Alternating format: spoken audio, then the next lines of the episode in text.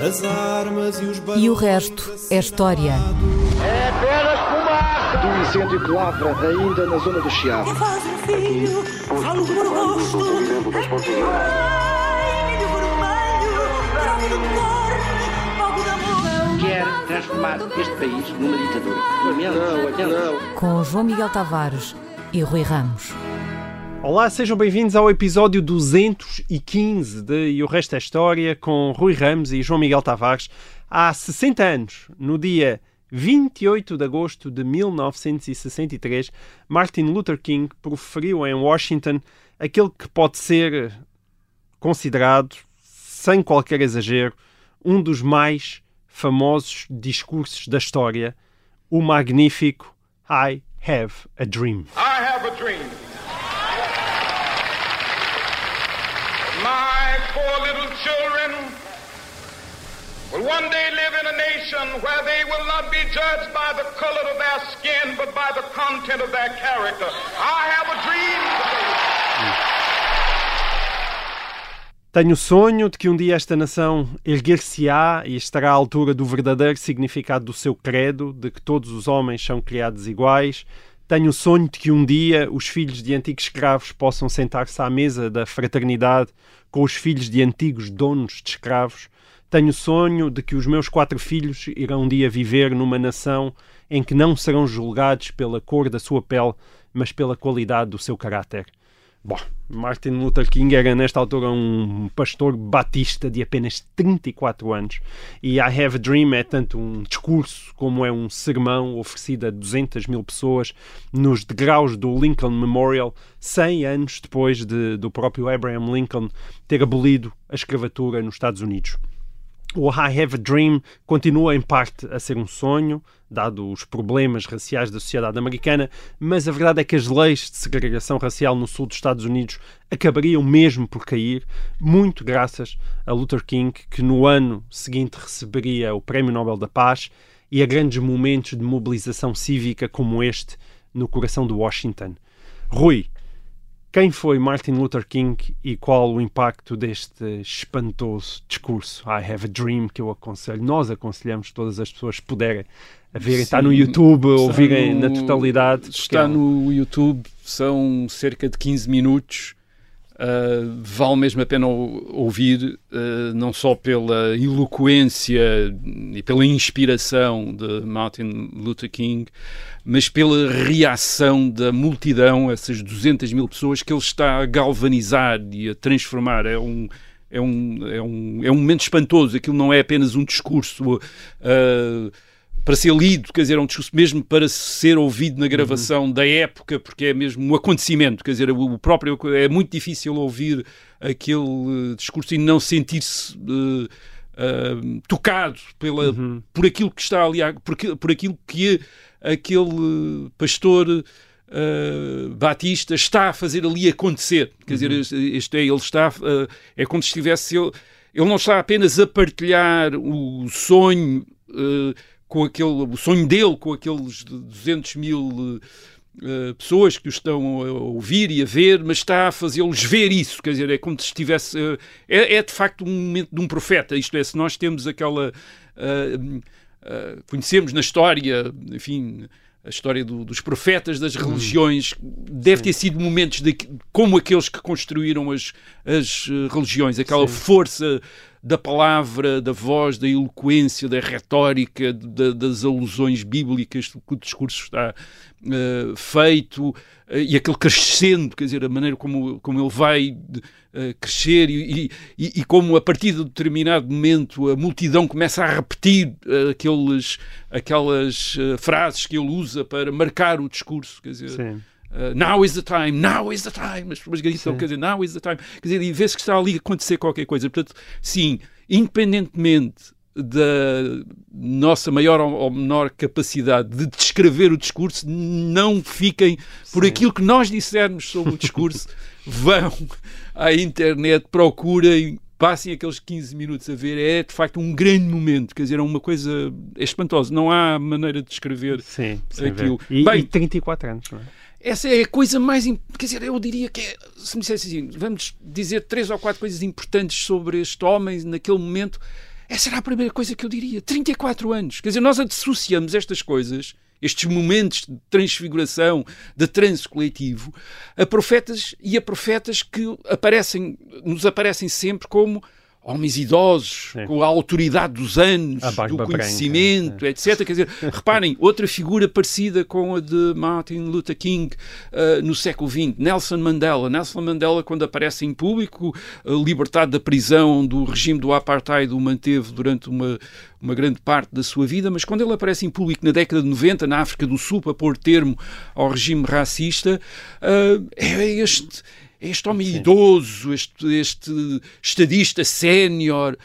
Martin Luther King é um jovem, quer dizer, tem 34 anos, em, em 1963. Ele, quando começa as campanha pelos, essa campanha pelos direitos, quando ele se envolve na campanha pelos direitos uh, civis, uh, em meados da década de, uh, de 1950, ainda tem 20 e tal anos, tem 26, 27 anos, quer dizer, é, é, um, é um homem relativamente Sim. novo, quer dizer, não é este. Ou seja, as pessoas são idoso. transportadas pela sua eloquência. Pela sua eloquência, não, não é, é, pela idade, não, não é, é também, não é também a figura de Nelson Mandela, este homem muito alto, muito grande. Martin Luther King é baixinho, é relativamente pequenino, quer dizer, e, portanto é a voz, é aquela, é aquela inspiração, quer dizer, uhum. aquilo que torna, que já desde o tempo das escolas o tinha, uh, eles o tinham identificado como um orador incrível, quer dizer, e, e, ele de facto tem esta força, é, uma, é enfim, se a palavra carisma serve para alguma coisa, serve para descrever fenómenos como o de Martin Luther King, porque não temos outra maneira de explicar, Sim. não há outra maneira de explicar outra, uh, isso. E depois a outra coisa que é dizer, a outra segunda coisa que é para dizer em relação a Martin uh, Luther King, e para compreender, aliás, o discurso de, este discurso de, em Washington em agosto de 1963, é que ele não é apenas um ativista político, isto é, alguém que esteja a fazer campanha pelos direitos civis dos afro-americanos nos Estados Unidos. Ele é um sacerdote Gott Uh, portanto, é um, um, pastor, é um doutor em teologia. Aliás, ele é apresentado no discurso como de, uh, Reverend Dr. Martin Luther King, o reverendo doutor Martin uhum. Luther King vai, vai falar. Portanto, ele é doutor em teologia, é um pastor da Igreja Batista do Sul dos Estados Unidos e, mais do que isso, ele é filho e neto de pastores batistas. Uhum. Uh, portanto, numa região, região do sul dos Estados Unidos, onde ele vem, onde há esta rede de igrejas batistas batistas afro-americanas, uh, que são igrejas que vêm desde de, que são formadas e que crescem, sobretudo em meados do século XIX portanto, um século antes de Martin Luther King está a falar, durante aquilo que se chama The Great Awakening, que é o, o grande despertar. O que é que é o grande despertar no século XIX nos Estados Unidos? É uma espécie de um grande movimento de religiosidade protestante que há nos Estados Unidos. Sim, nunca falámos é, disso aqui, muito daquilo que é o, a religiosidade atual nos Estados Unidos vem deste momento, em meados do século XIX, este grande despertar que, é, que leva, portanto, é um momento de missionação, de conversão em massa, de formação de igrejas. Muitos afro-americanos e, também, que, é? e que abarca muitos afro-americanos uhum. que, nestas alturas, por volta de 1840, 1850, constituem as suas próprias igrejas, separadas dos brancos. Mas este grande despertar, que afeta também o, os brancos, também, os, os norte-americanos brancos, é muito importante para compreender a, a história dos Estados Unidos no século XX. Isto é muito daquilo que um, acontece nos Estados Unidos a seguir. Uh, como, por exemplo, coisas como na década de 20, ainda também não falámos disso, um dia também nós podemos falar, a famosa lei seca, a proibição do consumo de álcool, uhum. vem deste grande despertar. Isto é este movimento, é que este movimento quer mesmo transformar a sociedade americana, este, movi este movimento religioso, quer dizer, uh, de, de, das igrejas protestantes. E uma das coisas que faz, uh, uma de, um dos resultados deste grande movimento é o fim do consumo de álcool como um meio de uh, modificar os comportamentos hum. das pessoas. Certo. Outro, Bem, outro. E antes disso, a abolição da escravatura. A, a própria abolição da escravatura vem deste grande movimento uhum. e depois a luta pelos direitos cívicos do, do, dos uh, negros do sul dos Estados Unidos tem também. É, é, reparem, são movimentos que têm uma, uh, estes movimentos depois propriamente políticos ou sociais são inspirados, têm, têm como força por detrás desses movimentos esta dimensão religiosa, quase messiânica, quer dizer, isto é, o fim da escravatura, os direitos civis, e Martin Luther King dá essa ideia, isto é, os direitos, o reconhecimento dos direitos civis para a população afro-americana nos estados do sul dos Estados Unidos vão ser um momento da transformação da humanidade. Não diz, não diz apenas respeito aos afro-americanos, diz respeito a toda a população dos Estados Unidos Uhum. e até toda a humanidade. É um momento de transformação. Portanto, é, é, tem- Martin Luther King entra nesta campanha exatamente não é um pastor protestante que por acaso esteja ali a fazer política ou a fazer política. Não! Isto faz parte daquilo que é The Great Awakening, quer dizer, que é o grande despertar. Aliás, o, seu- o pai de Martin Luther King já, estava, já tinha estado envolvido na luta pelos direitos civis no sul dos Estados Unidos. Portanto, uma coisa fazia parte da outra. Portanto, isso, isso é muito uh, importante e, claro, uh, ele entra aqui com este, neste sentido de missão, uma missão religiosa. Portanto, uh, ele está em Washington em agosto de 1963, numa marcha que é uma marcha pelos direitos civis e por outros direitos sociais também. Uh, ele está como pastor protestante, mas na sua missão religiosa. Ele está ali a fazer um discurso que é um discurso que tem uma, uma dimensão religiosa, porque para ele esta luta tem uma Sim. dimensão religiosa. Dizer, uh, portanto, é uma luta que de- em que ele não apenas utiliza os recursos, uh, os métodos da sua, da sua experiência como pastor uh, protestante, mas faz sentido para ele fazer aquilo. Sim. Ho- Hoje em dia nós olhamos para a luta pelos direitos civis e qualquer pessoa eh, considera óbvia aquela luta e, e que, e que estaria quase condenada a ser bem sucedida. Tão evidente era a sua justiça. Mas era assim tão claro naquela não, altura? Não era nada claro, quer dizer, não era nada claro. Isso é outra coisa que nós, é, é talvez a terceira coisa que nós temos de uh, perceber em relação a Martin Luther King e à luta pelos direitos civis dos afro-americanos nos Estados do Sul uh, dos, uh, Estados, dos Estados Unidos. É uma luta que, isto é, hoje parece simples e até algumas coordenadas da época parece sim, também parece simples. Por duas razões. A primeira é porque e este é o paradoxo, talvez, desta luta, é que o- estes- estes- os afro-americanos, Martin Luther King, eh, em 1963, estão a lutar por direitos que já foram atribuídos aos afro-americanos. Sim. Isto é, os 100 afro-americanos. Uh, Boa, aliás, quase. eles em 1963 estão a comemorar pre- precisamente a declaração da emancipação de Lincoln de 1963. Não é a abolição da escravatura nos Estados Unidos, é a abolição da escravatura nos estados do sul dos Estados Unidos, isto é, nos estados rebeldes. Porquê? Porquê? Porque o presidente não tem autoridade para abolir a escravatura. Mas o presidente dos Estados Unidos em 1963, o, que- o 1863, o Lincoln usa é os poderes do presidente como chefe das Forças Armadas dos Estados Unidos num momento de guerra. E no momento de guerra, o, chefe, o presidente dos Estados Unidos tem meios para atacar os, eh, as bases do inimigo. E uma das bases do inimigo, que são os, os Estados do Sul dos Estados Unidos, é a escravatura. E é em nome dos poderes de guerra do presidente que ele eh, eh, eh, fa- extingue a escravatura nos Estados do Sul dos Estados Unidos. Curiosamente, os Estados esclavagistas que estavam no lado ne- da União continuaram a ser Estados esclavagistas e depois vão abolir a escravatura mais tarde. Portanto, ele, isto é uma coisa estranha. Quer dizer, aliás, isto é uma coisa estranha E que tem a ver, e- e muito não, e que tem a também. ver com a, com a complicação da luta pelos direitos civis nos Estados Unidos uh, nos anos 50 e nos anos 60, em que os uh, afro-americanos no Sul estão a apelar ao presidente e ao governo federal, e o governo federal não tem autoridade para uh, modificar a situação nos estados do sul dos Estados Unidos. Isso É um, enfim, já vamos falar disso aqui, mas já agora fica já este nota que torna muito complicada esta luta. Isto é, há presidentes que estão do lado dos daqueles que fazem campanha pelos uh, direitos civis, mas não têm autoridade. Certo. Uh, aliás, já antecipamos, já agora vamos antecipamos um bocadinho, vamos antecipar o resto.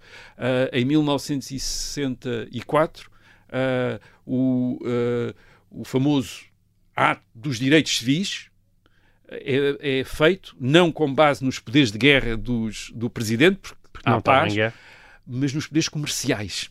É a cláusula comercial Ah. da, da Constituição que permite ao, ao presidente Então, mas já- atuar. Já, Mas vamos aí. isso. Então, mas aqui então agora vamos- estamos em nós estamos, 1863. nós estamos em 1963. 100 anos, ok, abolida a 1963, escravatura, a escravatura Uh, no, no sul dos 1863, Estados Unidos. sim. Em 1963, o, uh, a Marcha de Washington Está está, a a comemorar comemorar esse esses, esses 100 aniversário, anos sim. e, portanto, aquilo que os afro-americanos estão a reclamar em 1963 parece que já lhes foi dado. Já lhes foi dado uh, em 1863 pela Declaração da Emancipação, já lhes foi dado em 1868 pela 14ª emenda à Constituição dos Estados Unidos, uhum. que obriga o governo federal e os Estados a garantir a proteção igual para todos os americanos sob a lei, incluindo os afro-americanos. Portanto, e parecia o caso encerrado. É, quer dizer, aparentemente, portanto, eles já têm, de acordo com a Constituição e de acordo com as leis federais, eles já têm todos os direitos. E, portanto, o que, é que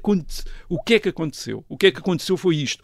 É que no, no chamado sul dos Estados Unidos, isto é, nos 11 estados do, do, do, sul dos Estados Unidos que tinham feito parte da Confederação uhum. em 1861, portanto, daqueles que se tinham revoltado contra os Estados Unidos e que tinham constituído a, a Confederação. Uh, nesses, no, portanto, este sul é o sul do ponto de vista do século XVIII. Portanto, é, é os estados que ficam abaixo do, da, da Pensilvânia e do Ohio e a, e a leste do Novo México. Portanto, é este, é este o, uhum. é o, é o sul clássico dos Estados Unidos no fim do século XVIII. Portanto, são esse, esses 11 esses 11 estados que são os estados da Confederação. Portanto, esses 11 estados da Confederação, em 1865, a guerra acaba, deixa de haver escravatura.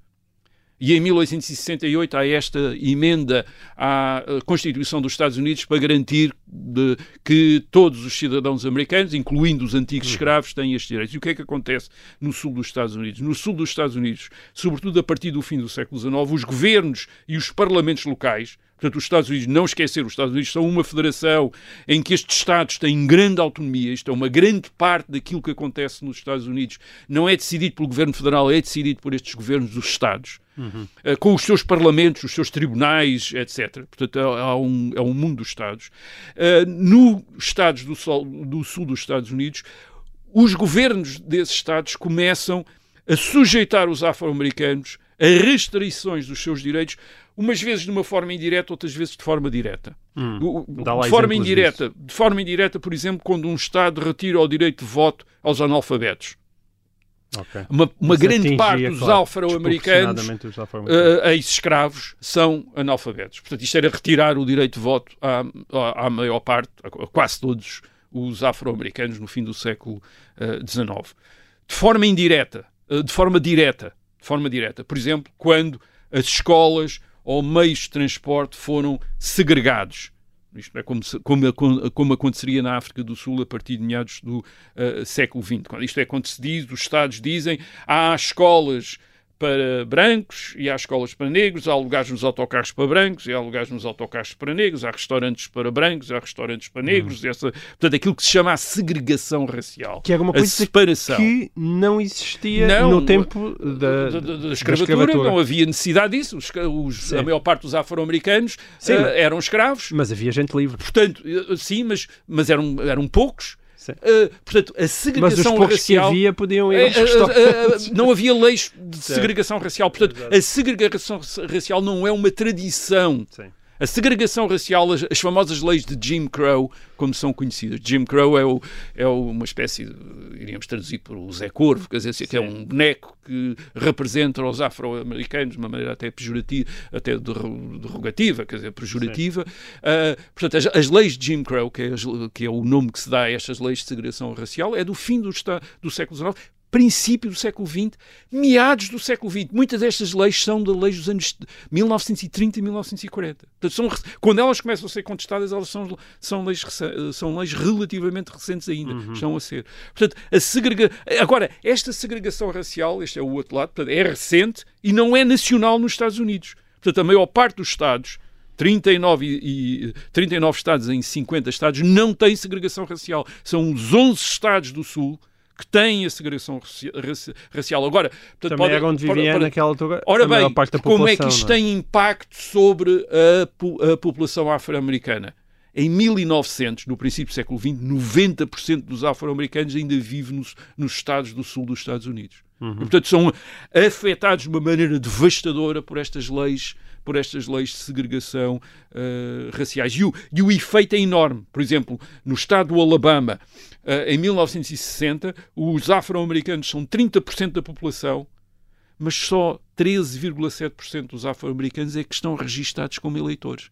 Portanto, isto quer dizer que um terço da população do Alabama não tem direito de voto. Quer dizer, eh, por causa destas leis, Sim. neste caso aqui leis indiretas que diziam que era preciso saber ler e escrever para ser uh, e ter determinadas, uh, uh, enfim, satisfazer determinados requisitos para ser eleitor e claro, tudo isso tinha, feito, tinha sido feito de uma maneira propositada para excluir os afro-americanos aí de uma maneira direta. Hum.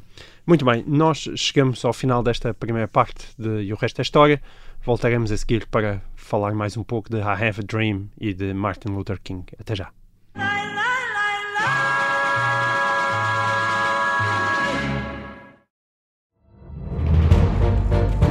Esta é a história do padre obcecado com a infiltração do comunismo na Igreja que tentou matar o Papa em Fátima. Que raio de coincidência!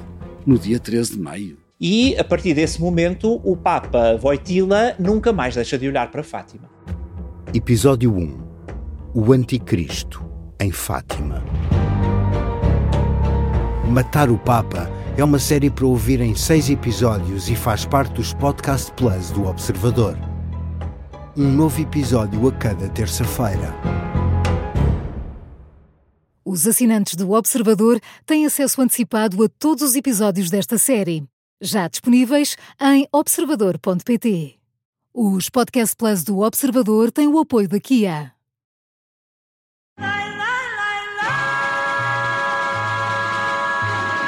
Olá, sejam bem-vindos a esta segunda parte de E o Resto é História. Estamos a falar de Martin Luther King a propósito do seu magnífico discurso I Have a Dream. Mas neste momento estamos a falar da segregação racial. É, mas, mas portanto, combater, para voltar àquilo que nós estávamos a dizer, portanto, em princípio, combater a segregação racial devia ser relativamente eh, simples. Portanto, estamos a falar de, de os afro-americanos reclamarem direitos que pela Constituição já têm.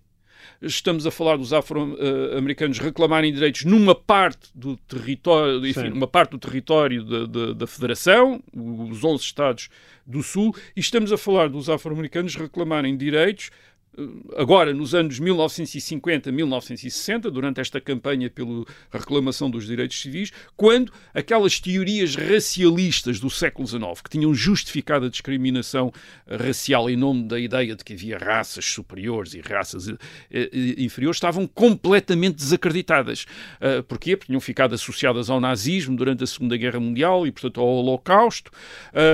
As Nações Unidas, a Unesco, em 1950, tinha feito uma importante declaração sobre a raça que negava que houvesse qualquer relação entre uh, diferenças intelectuais ou de personalidade uh, e a cor da pele, isto é, portanto, as diferenças intelectuais ou de personalidade não eram determinadas pela cor da pele ou por qualquer outras características biológicas, Uhum. portanto, a Unesco tinha uh, declarado isso, os países tinham todos reconhecido isso, em 1951 a Unesco volta a fazer uma declaração importante, a dizer que o Homo sapiens é uma só espécie, quer dizer, a humanidade é toda Uhum. Certo. igual, E, quer portanto, dizer, o conceito de raça não e, portanto, existe. não é? nós neste momento temos em- na década de 1950 e 1960, portanto, o racismo está completamente desacreditado, não tem aquela base cien- pseudocientífica que tinha tido no século eh, XIX. Portanto, não há gente credível nas universidades, nas academias, na política a defender posições racistas.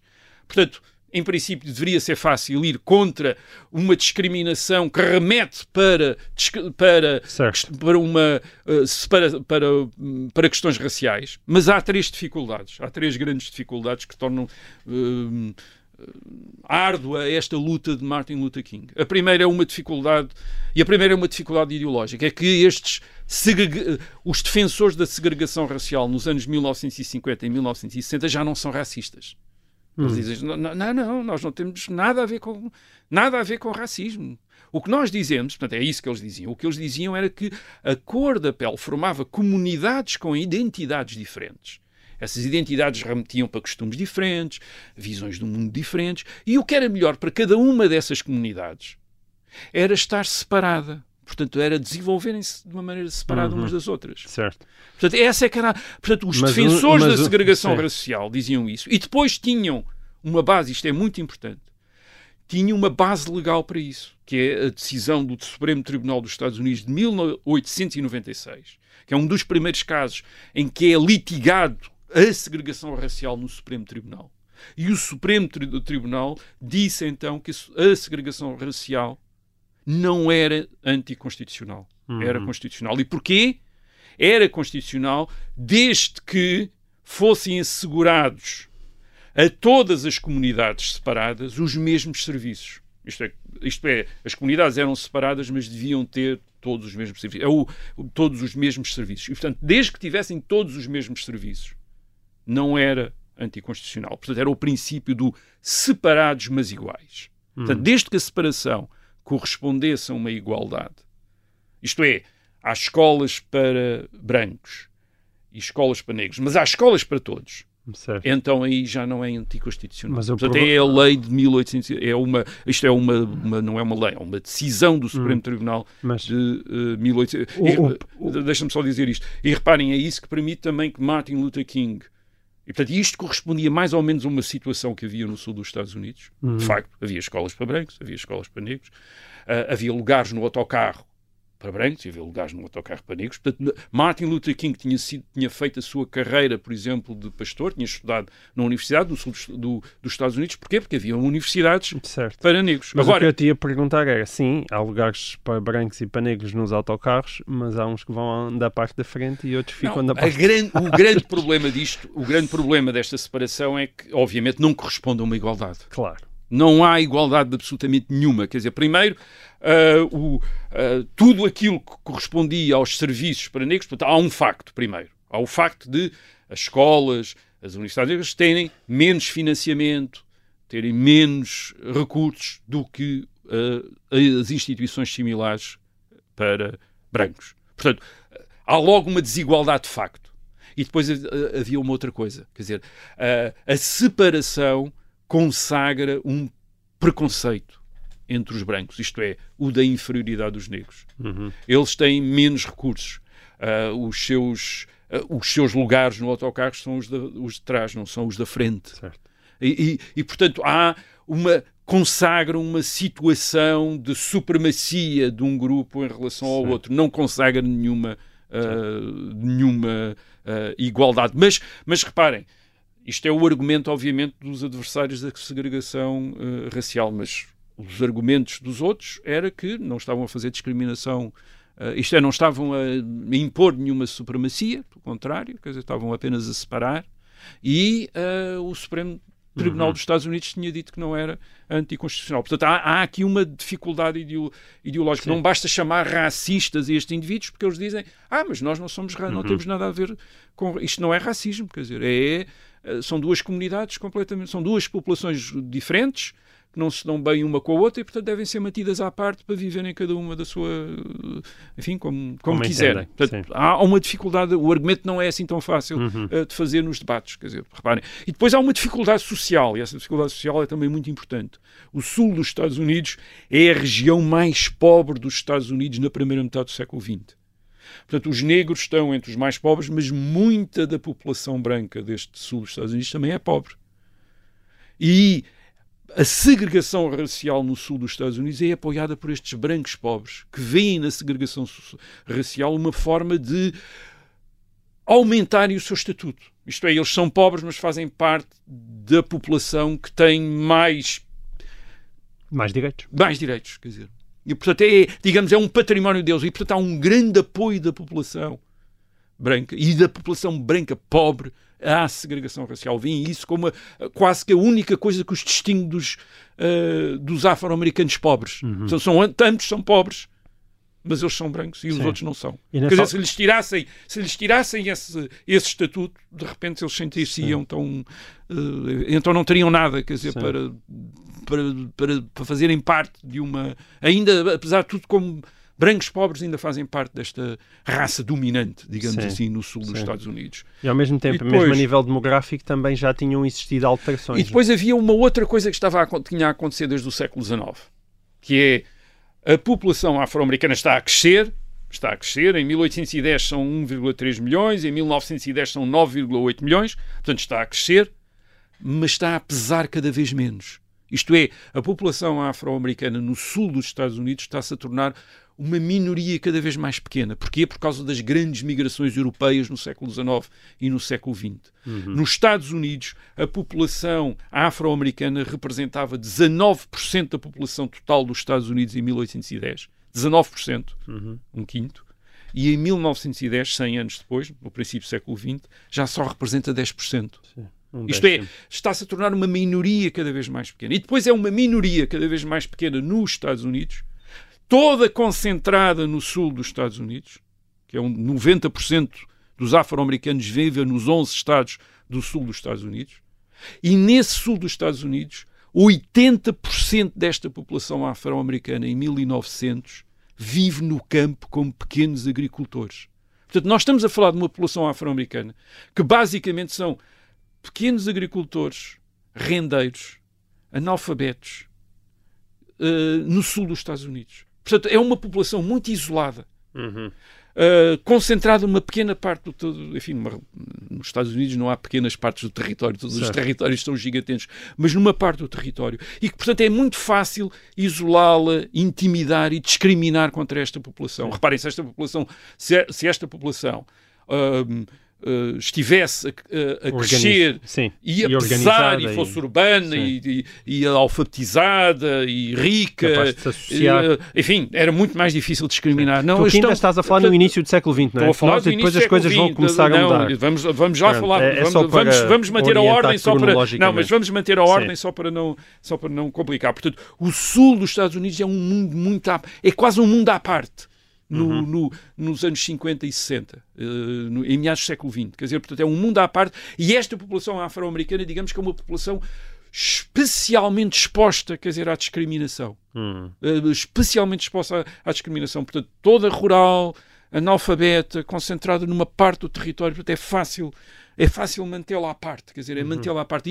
E, e, e o, o- e, portanto, o- isto é um mundo à parte. Há, há- há, por exemplo, no caso do Martin Luther King, portanto, ele, ele cresce no sul dos Estados Unidos. A primeira vez que vai ao norte dos Estados Unidos é, é, é nos anos 40, em 1944. E para ele é uma coisa espantosa, quer dizer. Ele escreve ao pai, aos pais absolutamente espantado e ele diz: Imagine, quer dizer, estou aqui. E, isto é, no, no norte dos Estados Unidos, quer dizer, num estados mais acima, quer dizer, num estado, e aqui nós podemos ir aos mesmos restaurantes dos brancos, quer dizer, é uma coisa espantosa. Ele não estava, é um mundo, quer dizer, é umas centenas de quilómetros acima, no mesmo país, e as coisas são completamente diferentes. Portanto, porque não há segregação racial em Nova York, não há segregação racial Certo. na Califórnia, não há segregação racional, eh, se- racial na cidade de Chicago. Quer dizer, não há. Mas baixa-se e entra-se neste Dixie, no mundo do sul dos Estados Unidos, onde está a maior, a maior parte da população negra, e aí começa É outra o, coisa. o, o mundo Sim. Jim Crow. Mas dizer, isso também tem a ver com a lógica da federação que já tinhas. eh, Exatamente. E portanto há esta outra dificuldade legal que é os Estados Unidos são uma federação, os Estados são muito autónomos, têm governos, parlamentos e legisla- legisla- legisla- legislação própria, e os segregacionistas dos anos 50 e 60, a segregação racial, vão defendê-los também por como? Vão defendê-lo como instituições próprias dos Estados do Sul dos Estados Unidos. Uhum. E portanto não admitem que o governo federal e que o Congresso interfira nos Estados, eh, porque é uma violação dos direitos dos Estados. Uhum. E, portanto, essa é outra dificuldade. É outra dificuldade que vai, que, eh, que vai ser ultrapassada, como o Presidente invocando os seus poderes comerciais. Dizer, eh, porque é muito difícil, de facto, ir contra isto. E depois há uma quarta dificuldade, portanto, além da dificuldade legal, que é a atividade política. Eh, os, segrega- os segregacionistas do sul dos Estados Unidos fazem parte do Partido Democrata. Exatamente, fazem parte do Partido Democrata, fazem parte do, do grande partido da esquerda am- americana. O grande partido da esquerda americana é o partido da segregação racial. A esquerda americana apoia a segregação racial. Portanto, o, o Partido Democrata é um, é um partido que domina completamente o sul dos Estados Unidos, desde o século XIX. Todos os governos do sul dos Estados Unidos são do Partido Democrata. E o Partido Democrata, que é o partido dos progre- progressistas, portanto, da esquerda social-democrata e até socialista do sul, do norte dos Estados Unidos, é o partido da segregação racial do sul dos Estados Unidos. Portanto, é, o, Partido, o Partido Democrata tem estas duas uh, feições, estas duas caras, digamos assim, e o Partido Democrata, e este é que é o problema, não é só o partido que está no poder no, nos 11 estados da antiga Confederação, é o partido que desde os anos 30 está no poder no governo federal. Isto é, os, os presidentes são democratas, os presidentes dos Estados Unidos são democratas, exceto o presidente Eisenhower entre 1952 e 1960 as maiorias do Congresso, no Senado e da Câmara dos Representantes são democratas e estas maiorias dependem do apoio dos senadores e dos representantes do sul dos Estados Unidos. Uhum. E, portanto, um presidente, isto é, o Partido Democrata, ir contra a segregação racial é ir contra a base do seu poder. Isto é, ir contra a base do seu poder. Uh, e, portanto, os presidentes como Kennedy e Johnson têm uma grande, mesmo querendo uh, favorecer os, uh, os afro-americanos, têm de ter muito cuidado, porque isso é afetar o poder que eles têm. Quer dizer, porque eles dependem de maiorias nos, na, no, nos, no Congresso baseadas nos democratas do Sul. Uhum. E os democratas do Sul, sobretudo no Senado, reparem, o Senado, os senadores são escolhidos não em função da população, mas dos Estados. Portanto, o, o Sul dos Estados Unidos, no Senado, tem uma força enorme são 20 e tal senadores, quer dizer, que, que, estão lá, quer dizer, e que fazem as maiorias, quer dizer, e que, e, e que são democratas, são todos democratas. Uhum. E, portanto, os presidentes têm de ter muito cuidado com isto. E, portanto, não é fácil ir contra a segregação racial, que é apoiada pelos democratas do Sul, e, portanto, um presidente que vai contra a segregação racial o que faz é destruir o poder do Partido Democrata e dar o poder ao Partido Republicano. Quer dizer, e o Partido Republicano é o Partido do Norte, o, Partido Republicano não tem força nenhuma no Sul. Acho que, salvo erro, o Partido Republicano no Sul só tem um senador, quer dizer, em todo o Sul tem um senador. Tudo mais é. O, no, no, as eleições no. As eleições no Sul é, as eleições no Sul eram assim quer dizer, os resultados das eleições no Sul era assim. O primeiro ficava em, em, primeiro lugar, o vencedor era o candidato do Partido Democrata. Em segundo lugar, o candidato, portanto, que ficava em segundo lugar, é um outro candidato do Partido Democrata que tinha estado a lutar contra o outro candidato do Partido uhum. Democrata. Em terceiro lugar era outro candidato do Partido Democrata. E aí em quinto e sexto vinha um candidato do Partido Republicano. Isto era a máquina política que o Partido Democrata tinha no Sul. Isto é, o Partido Democrata representava. O, reparem, o Partido Republicano é o Partido Lincoln. O Partido Republicano é o, é o partido que aboliu a escravatura. E, portanto, é odiado no sul dos Estados Era odiado no sul dos Estados Unidos. Uhum. Portanto, eles tinham, era o partido dos afro-americanos. Era o partido que no sul dos Estados Unidos, um dos afro-americanos, quando podiam votar, votavam no Partido. Republicano. E, portanto, era o partido Sim. de Estado. É bom ter essa noção, porque hoje em dia isso é, é, portanto, é não é só diferente, é, é, quase ao contrário, não é? é os republicanos são aqueles que... Os, os, republicanos são aqueles que são mais críticos e mais, de, de, enquanto partido, adversários da segregação racial. E, portanto, aliás, Martin Luther King até tem bons, boas relações com uh, a direita republicana, mas nos anos 50 e 60, nos anos 1950 e 60, também tem um problema com o Partido Republicano. É que hum. o Partido Republicano, portanto, não apoia a segregação racial que é mantida pelo Partido Democrata no sul dos Estados Unidos, mas o Partido Republicano é um partido que é contra o aumento do poder do governo federal. Isto é, está contra o aumento do poder do governo federal, porque é uma coisa que está a acontecer nos Estados Unidos desde o New Deal do uh, Franklin Roosevelt. E, portanto, o Partido Republicano é contra o aumento do uhum. poder do governo federal. Ora bem, o ataque à segregação racial no sul dos Estados Unidos tem vindo através do governo federal, porque localmente uh, uh, uh, o Partido Democrata domina completamente o poder. E, e, há no Partido Republicano, portanto, adversários da, de legislação que acabe com a segregação racial no sul dos Estados Unidos, não porque eles sejam a favor da segregação, segregação racial, mas porque são contra o uso de poderes do governo federal para atacar o poder Sim. dos Estados. Portanto, essa é outra dificuldade política. Isto é, portanto, a, a, quem, como Martin Luther King, está a fazer campanha pelos direitos civis, portanto, tem o Partido Democrata contra, mesmo aqueles que no Partido Democrata, como os presidentes, até estão, são simpatizantes da causa dos direitos civis, mas são cautelosos porque não querem perder o poder por causa do, do apoio que o Partido Democrata tem no sul Sim. dos Estados Unidos. E depois, no caso do Partido Republicano, Hum. Uh, o Partido Republicano é o Partido Lincoln, é o Partido contra a Escravatura, etc. Mas há muitos senado- senadores e representantes uh, do Partido Republicano que não querem o Governo Federal a fazer mais coisas. Quer dizer, Ok, mas essas são as E, más portanto, notícias. essas são as Estás más- aqui a dar más notícias há imenso tempo. E agora, estamos a- agora vamos dar as notícias? boas notícias, que é os recursos que Martin Luther King tem, Sim. apesar de tudo, para lutar pelos direitos civis dos afro-americanos. Bem, o primeiro recurso é este, é o antirracismo. Uh, isto é, o racismo está desacreditado depois da Segunda Guerra Mundial. E isso mesmo afeta toda a elite americana. Quer dizer, uh, e, e, e, sobretudo, afeta no momento da Guerra Fria. No- durante a Guerra Fria, depois de 1948, e já antes, uh, a União Soviética usa constantemente a segregação racial nos Estados do Sul dos Estados Unidos para atacar os Estados Unidos. E, sobretudo, para tentar desacreditar os Estados Unidos no terceiro mundo.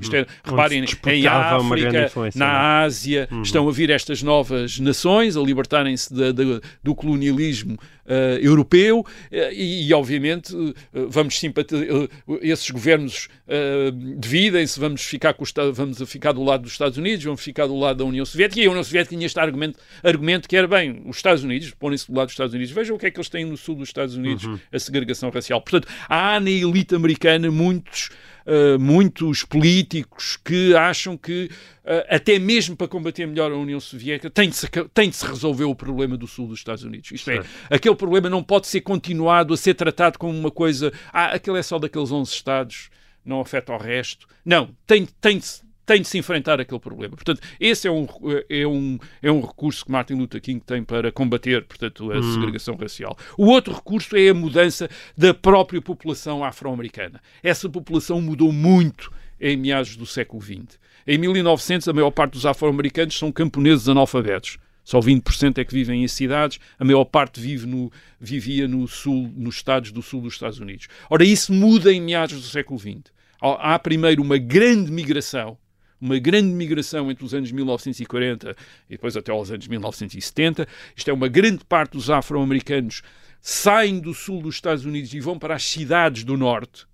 Portanto, na década de 1960, a população afro-americana já é completamente diferente do que tinha sido no princípio do século XX, 50 anos antes. Hum. Uh, 80% dos afro-americanos já vivem em cidades. 80%. Reparem só, 50 anos antes era só 20%. Isto Uhum. dá a ideia da transformação. E depois, só 50% é que ainda estão no Sul. Reparem, era 90% estavam no Sul. Uhum. Em 50 anos, quase metade passou para o norte dos Estados Unidos. Ou o que é que seja, isto quer dizer? Escapou à Quer segregação. não é? dizer que uma grande parte desta população já não está sujeita à segregação racial. Portanto, já vive no norte, em cidades, nas cidades do norte.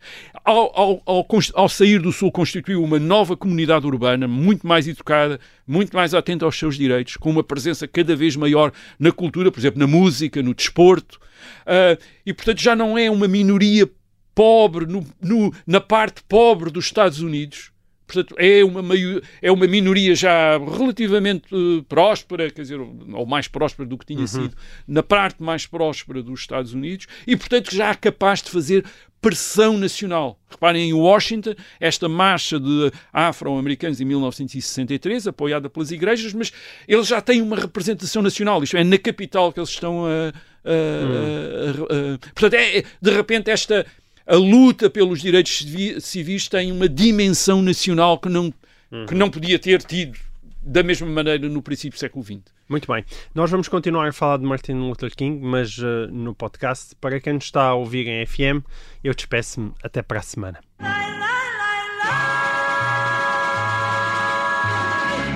Muito bem. Então, estavas a dar na fase das boas notícias. Portanto, primeiro, primeiro este, este descrédito do racismo e tudo aquilo que tenha, tinha a ver com discriminação racial. Depois, uma nova comunidade afro-americana que tem, que tem meios e que tem um alcance que não tinha tido antes. Uh, e depois, em terceiro lugar, as táticas. Isto é, a tática que é usada, e aí a Martin Luther King faz bastante diferença. Portanto, o movimento dos direitos civis tinha, já desde o, desde o princípio do século XX, uh, que já existia uma, uma face legal, uma dimensão legal.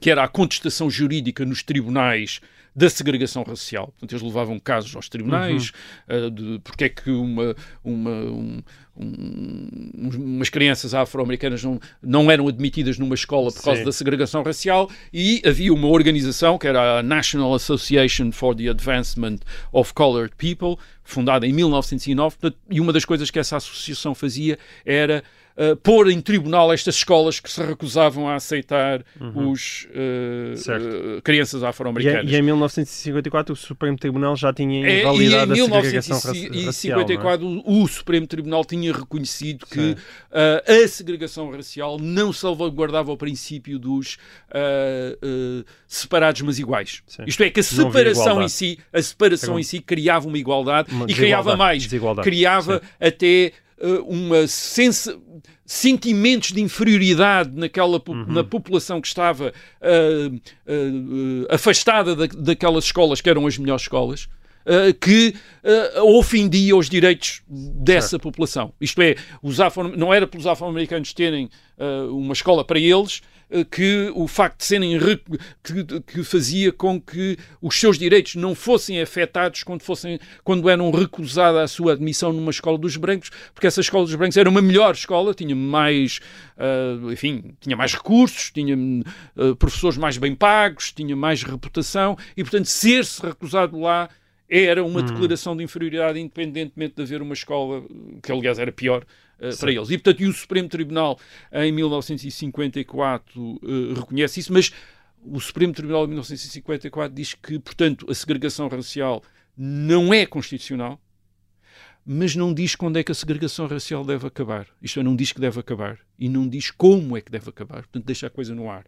Uhum. Isto é, portanto, o movimento, este movimento uh, tem agora esse argumento legal do, de, destas decisões que, aliás, começa a ganhar muito. Há um, há um famoso advogado que é uh, Thurgood Marshall, que se especializa em casos de direitos civis no Supremo Tribunal. Este Marshall é uma figura muito importante também. Ele vem ser depois juiz do Supremo Tribunal, mas ele vai ao Supremo Tribunal constantemente com, com casos. Ele acaba por. Em 32 casos que ele apresenta perante o Supremo Tribunal, ganha 29. Portanto, ele está a ganhar certo. constantemente os casos todos. Mas só que esses casos são o Supremo Tribunal a dizer sim, sim, isso é, isso é anticonstitucional, isso não pode ser, e depois o que é que se faz? Certo. O que, é que, o que se faz é que é preciso fazer campanha. E é aí que entra Martin Luther King a partir dos anos, meados da década de 50, de 50, a partir de 1955. Martin Luther King, o que é que ele faz? Ele recusa, isto é sim, é preciso fazer esta luta legal, mas não podemos estar à espera.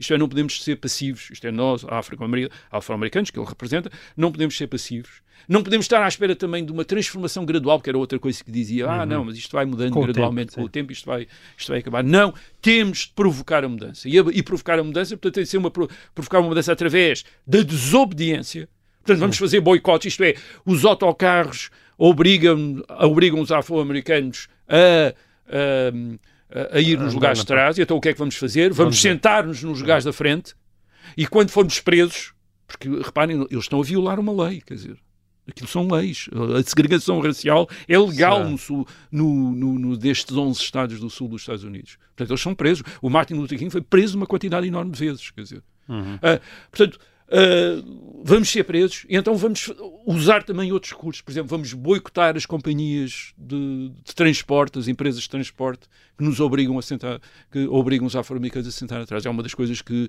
Martin Luther King faz em Montgomery, em Alabama, que é aqueles meses todos em que os afro-americanos vão a pé, quer dizer, mas não usam os autocarros. E eles eram, repare, eles eram a maior parte de, dos clientes, dos, uh, dos utentes dos transportes públicos eram afro-americanos. Quer dizer, as companhias começam a ficar todas arruinadas e, portanto, acabam, acabam por ceder, quer dizer, de ceder finalmente, quer dizer, de, de aceitar Sim. que os afro-americanos podem sentar Sim. onde quiserem, quer dizer, uhum. atrás ou à frente. Ou, ou à frente. Portanto, mas, mas estás e, a falar de uma desobediência pacífica, que também é um e essa é outra dimensão, é? essa é outra dimensão de Martin Luther King, quer dizer, ele quer a desobediência pacífica, mas uma desobediência, uma desobediência civil, mas uma desobediência, como ele diz, com dignidade e disciplina. Isto para ele é muito importante, não é apenas é, tem, tem duas importantes, tem dois, dois aspectos pelos quais é importante. O primeiro é, uh, como ele diz, ganharmos uma certa superioridade moral. Sim. Reparem, esta população afro-americana não está apenas sujeita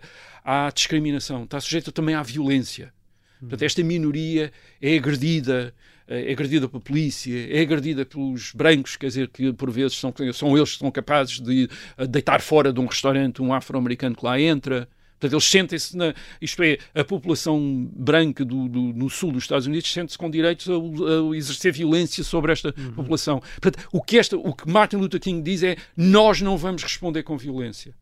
Nós vamos responder com uma, com uma dignidade que eles não têm. Tal dizer. como Gandhi tinha feito é, na Índia. E, portanto, esta é a inspiração da desobediência de, de, civil de uma forma pacífica de Gandhi. E, e, aliás, Martin Luther King visita a Índia, fica impressionado, quer dizer, com, uh, enfim, com as histórias do, do movimento para a independência da, da Índia contra a administração britânica. E, portanto, ele, no sul dos Estados Unidos, vem introduzir a mesma coisa. Portanto, esta...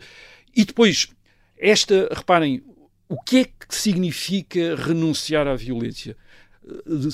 renunciar à violência quando uma pessoa quando o nosso grupo está a ser agredido significa disciplina nós temos de manter uma grande disciplina para quando estamos a ser agredidos não responder e isso ele também quer dar. Isto é, esta população que é tratada como esta população afro-americana, que é tratada como uma população primitiva, rude, dar esta lição aos Estados Unidos e ao mundo desta capacidade de organização e de disciplina. Uhum. E portanto ele diz isto é fundamental, quer dizer, nós darmos esta, mantermos esta, esta é, darmos esta lição de dignidade, de, de e, e, isso tem um grande efeito de facto, quer dizer. Isto é, uhum. é, esta, a, a, presença de todos organizados, mas, aliás, ele no, naquela, na, na marcha em 1963, Washington, mais uma vez, essa preocupação pacífico. Nós vamos ser pacíficos. Nós não vamos responder à força com a força. Quer dizer, nós vamos, nós vamos ter e demonstrar esta autoridade, sim. adquirir uma grande autoridade sim. moral. e aí a dimensão é religiosa também é muito e essa, importante. Não é? E essa é a outra dimensão é que ele tem. Sim. Quer dizer, que é uma, é esta visão de um profeta, quer dizer, esta. Um, o discurso de 1963 em Washington é um discurso, está, é uma retórica profundamente religiosa, está cheia de alusões bíblicas, Portanto, um, uh, é este discurso que é um espetáculo, que é esta transformação, como já falámos desta, desta população, de, de, esta imensa massa que está perante 200 mil pessoas, e aquilo que, e reparem, aquilo que Martin Luther King está a partilhar é, uma, é um sonho, mas que é uma visão. Ele está a partilhar uma visão, isto é como um profeta, está a partilhar uma visão. E esta visão, isto é uma visão muito importante, é a visão de um mundo onde a cor da pele não tem importância, Sim. onde negros e brancos são todos filhos de Deus. É isso que ele está a dizer. É, dizer, é, é, isso que ele, é isso que ele está a dizer. E, portanto, e isso é uma coisa muito importante, que é chamada a atenção logo em 1961, num artigo uh, para a revista Harper, pelo, por um escritor afro-americano muito importante, que é o, uh, o James Baldwin, ele diz: Martin Luther King é o primeiro uh, entre os afro-americanos que fala de uma maneira igual para negros e para brancos. Isto é, ele diz aos brancos: esta luta é também para vocês. Vocês nunca serão livres se nós não formos livres. Uhum. Uh, isto é, a, a, vossa liberdade passa pela, pela, nossa liberdade, porque os Estados Unidos nunca serão um país livre se nós continuarmos nesta situação, não temos direitos de voto, não podemos ir às escolas onde vão os brancos, no sul, no, no sul dos Estados Unidos. Portanto, enquanto nós não formos livres, ninguém é livre nos Estados Unidos e, portanto, isto é uma luta pela liberdade uh, de todos. E, portanto, ele, ele, está a falar também para os brancos, isto é, está, com, está a dizer aquilo que nós estamos a, que vamos fazer é transformar os Estados uhum. Unidos. Uhum. Transformar os Estados Unidos de acordo com aquela que foi a visão dos pais fundadores dos Estados Unidos, da Constituição, que é um país criado na liberdade, em que todos são iguais, em que todos são iguais e livres. Sim, sim. Portanto, é isso que nós vamos Ele confirmar. Diz, venho levantar esse cheque. É? é, venho levantar o tal cheque sim, sim. que foi passado aos afro-americanos e não sim. tinha cobertura, quer dizer, não tinha cobertura, mas ele vem, ele vem uh, cobrá-lo. E depois é esta. Portanto, é uma, é, ele convida toda a gente a participar. Aliás, ele no discurso faz, faz referência a todos os brancos que estão ali também com eles na marcha. Uhum. Quer dizer, também é Sim. pela liberdade, pela, também é pela liberdade e deles. E muitos também, brancos. E, é e há muitos, uh, muitos brancos. E, portanto, é, esta, esta, visão, esta visão messiânica dele, quer dizer, esta visão religiosa, a ideia da luta pelos direitos civis como um momento de transformação política e religiosa dos Estados Unidos é absolutamente fundamental. Eu diria que é absolutamente fundamental e, e ouvir o, um, ao ouvir o discurso nós temos essa sensação. Isto é, é um, é um discurso que eu acho que envolve toda a gente que tiver boa vontade, quer dizer, envolve-nos a todos. É um dizer, justo. É, um, é, é, exato, é um momento de liberdade e de justiça, como Sim. ele aliás diz. E quando ele, uh, quando ele acaba com aquela frase final do free at last, free at last, aquilo é uma coisa é, é, muito difícil uma pessoa não se sentir comovido com aquilo, quer dizer, é, é uma coisa fortíssima porque é um, é, é ele está, hum, digamos, a anunciar ali na Terra, naquele momento, algo que é verdadeiramente uma, algo para os cristãos, é algo que só pode ser obtido pela graça divina, quer dizer, pela, uhum. aliás, ele diz graças a Deus Todo-Poderoso, quer dizer, portanto, ele está a dar ali uma dimensão que aquilo é a vontade de Deus, quer dizer, é uhum. é também a vontade de Deus que está a ser realizada ali. Portanto, é, uma, é, é algo muito. É, tem uma força enorme, quer dizer, e, e, e ele, portanto, é um. O movimento existe, existe condições para o movimento uh, ter chegado aos seus ter realizado os seus objetivos, mas Martin Luther King tem mesmo uma importância fundamental, quer dizer, isto é, porque ele dá voz a isto, quer dizer, uh, uh, os outros não faziam estes discursos, quer dizer, isto é, também havia uhum. outras figuras religiosas no movimento, mas ele de facto é, é este pregador, este pastor das igrejas, de, das igrejas batistas que tem de facto esta inspiração, quer dizer, e é quase uma inspiração profética que ele, que ele tem, quer dizer, e consegue transmitir naquele momento. E isso leva, portanto, o resultado é o 1964, no ano seguinte, o presidente Lyndon Johnson finalmente avança com o Civil Rights Act, que proíbe qualquer discriminação baseada na cor, sexo, religião e, portanto, proíbe a segregação racial em escolas, transportes públicos, restaurantes, hotéis, cinemas, etc. Mais uma vez, repetir, baseado em quê? Baseado na cláusula comercial. Mas explica lá é essa cláusula comercial. comercial. já falaste dela várias Isso vezes. Isso é uma cláusula que é muito usada, uhum. porque é, o, é aquilo que é uh, digamos, é algo que na Constituição americana estava, era reservado para o Governo Federal. Ou seja, para o, Presidente. Com essa cláusula, o Presidente o presidente, o presidente na, pode regular, Estados, o Presidente não, é? não pode afetar estatal. a legislação do Estado, mas o, o Presidente pode regular as relações comerciais, hum. uh, quer, quer, no setor público, quer no setor e qual privado. era o argumento comercial? O argumento análise? comercial era que uh, não podia discriminar, uh, por exemplo, clientes, quer dizer, não podia discriminar clientes, quer dizer, e, portanto, o Presidente, como isto é, um azai, hotel não azai. pode... É, o argumento é, azai. portanto, o, as instituições públicas não podem, e, portanto, ele, um, portanto, um restaurante podia dizer, não, nós podemos, é a nossa, quer dizer, nós, o dono do restaurante, não aceitamos Sim. gente desta, com esta cor da pele. Sim. E o Presidente dos Estados Unidos pode dizer não, não pode fazer isso, dizer, com base no poder, na cláusula comercial, na cláusula comercial. Sim. E portanto é este poder que é usado portanto, eh, para uh, acabar com a segregação racial e depois há o um tão tão importante como esse, há, há, essa lei de 1964, o Voting Rights Act de 1965, que proíbe quaisquer uh, testes hum. para serem reconhecidos uh, direitos de voto. Testes, testes de literacia, literacia seja, exato. Podia ser analfabeto e votar. Um Agora, analfabeto repara, não podia ser proibido. É interessante, esta legislação passa com o apoio dos republicanos, 80% dos republicanos votam o Civil Rights Act e com o apoio dos democratas do Norte. Só 63% dos democratas é que votam esta legislação. Uhum. Isto é uma legislação uh, uh, posta no, perante o Congresso por um presidente democrata. Mas uh, os democratas do Sul votam todos contra, uhum. maciçamente. Uh, 95% dos representantes dos Estados do Sul, os democratas, votam todos contra, estes, contra uhum. esta legislação. Agora, esta legislação tem um impacto Uh, imediato, quer dizer, e isso é também muito importante para dar a ideia do que, a que é que isto correspondia, porque podia-se dizer, não, mas uh, os afro-americanos no fim até nem estavam muito preocupados. Não. No estado do Alabama, só o caso do exemplo do estado do Alabama que eu já referi, em 1960 só 13% dos afro-americanos é que estão registrados como eleitores. Em 1969, portanto, nove anos depois e, e cinco anos depois, do, ou quatro anos depois do Voting uh, Rights Act, 61% dos, dos afro-americanos já estão registrados como eleitores. Ou, isto é, as pessoas usaram imediatamente esses direitos. Quer dizer, certo. usaram esses direitos uh, quando o, o, os puderam usar. Mas mesmo assim, não continuou a ser fácil, isto hum. nunca foi fácil, portanto, mesmo depois destes, uh, destes legislação foi necessário no sul dos Estados Unidos continuar a lutar, quer dizer, pela, uhum. enfim, pela, pelo fim da segregação racial. O, o Martin Luther King teve outros problemas além daqueles que eu uh, disse. Ele teve problemas com aqueles uh, grupos afro-americanos que queriam optar pela violência uhum. e portanto ele tem e que o acusavam dele uh, estar a pactuar e não ser suficientemente veemente. Uhum.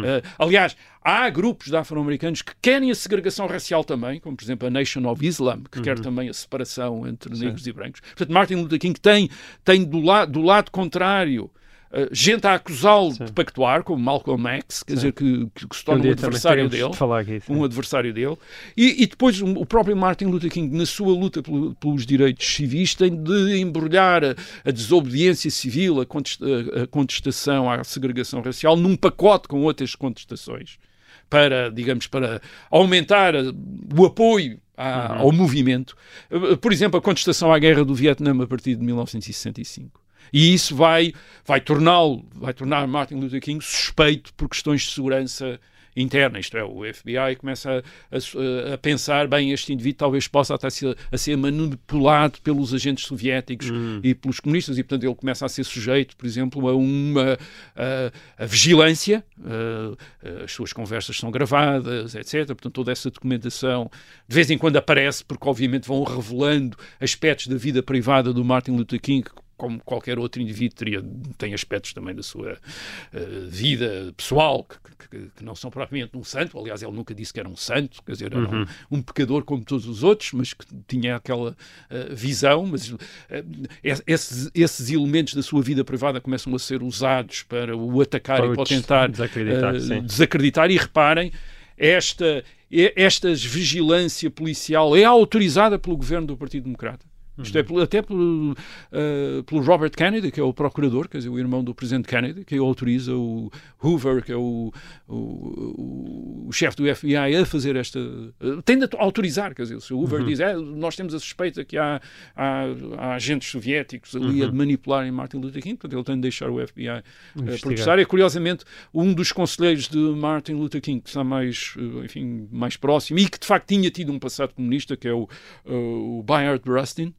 Uh, e portanto era, um, enfim, era uma das bases da suspeita do FBI. Este Bayard Rustin no, nos anos 60 está-se a tornar cada vez mais conservador e vai acabar, aliás, na direita. Quer dizer, é uma figura também historicamente curiosa, um afro-americano que, além de ser um, um militante na luta pelos direitos civis, também é homossexual e também é um grande combatente pela luta dos direitos uh, dos homossexuais e depois é um conservador, quer dizer, e depois acaba por ser acaba um, o conservador. Mas Martin Luther King em meados, de, em meados da década de 60 no, no, nos Estados Unidos, portanto, ele continua a sua campanha num ambiente cada vez mais carregado, isto é, o presidente Kennedy tinha sido assassinado em 1963, portanto, há um ambiente de violência, de, con, de confronto, aliás, associado depois às revoltas estudantis uhum. e à uhum. contestação da guerra do, yeah. do Vietnã, e, portanto, há uma grande preocupação em relação a ele, à segurança dele.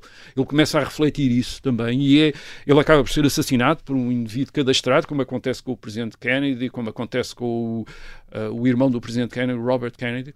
As razões. O, o atentado, aliás, como acontece também com o grande campeão da segregação racial no sul dos Estados Unidos, que é o governador do Alabama, George Wallace, que também é vítima de um atentado um, uh, no, no, uh, no, princípio dos anos 70, salvo erro, e que o deixa paralisado. Portanto, há esta violência, há este ambiente de violência em que indivíduos já às vezes isolados, Sim. tentam. E nunca se percebe bem, às vezes, as razões. Fazem, é? Isso fazem parte Sim. de conspirações ou não. Mas, Já aconteceu com mas, o Kennedy também mas, com ele. Uh, Martin Luther King ele é assassinado a 4 de abril de 1968 em Memphis, Tennessee, e, é, e depois é impressionante ver o, o discurso o último discurso que ele faz, 3 hum. de abril de 1968. No dia anterior. No dia anterior. Uh, e que é um discurso que é difícil lê-lo sem ficar impressionado, quer dizer, porque ele é já um, é um discurso em que ele fala dele, fala dele próprio, isto é, uhum. do que é, o que é que vai acontecer. E eu, eu cito aqui o discurso, ele diz: uh, Eu vi a terra prometida, eu posso não chegar lá com vocês. Uh, isto é nitidamente a Sim. situação de Moisés, do profeta, quer dizer. mas eu quero dizer-vos hoje que nós, como um povo, chegaremos à Terra Prometida. Eu não estou preocupado com nada. Eu não tenho medo de ninguém. os meus olhos viram a glória da vinda do Senhor. É, é, era assim que ele encarava. Sim. E isto, de facto, dá uma força muito grande a quem. Isto é uma força muito grande. Muito de bem. facto. E assim se cumpriu. Bom, nós acabamos este e o resto da história muito especial, sobre uma personagem muito especial e voltaremos cá de novo para a semana, à nossa rotina. Até lá.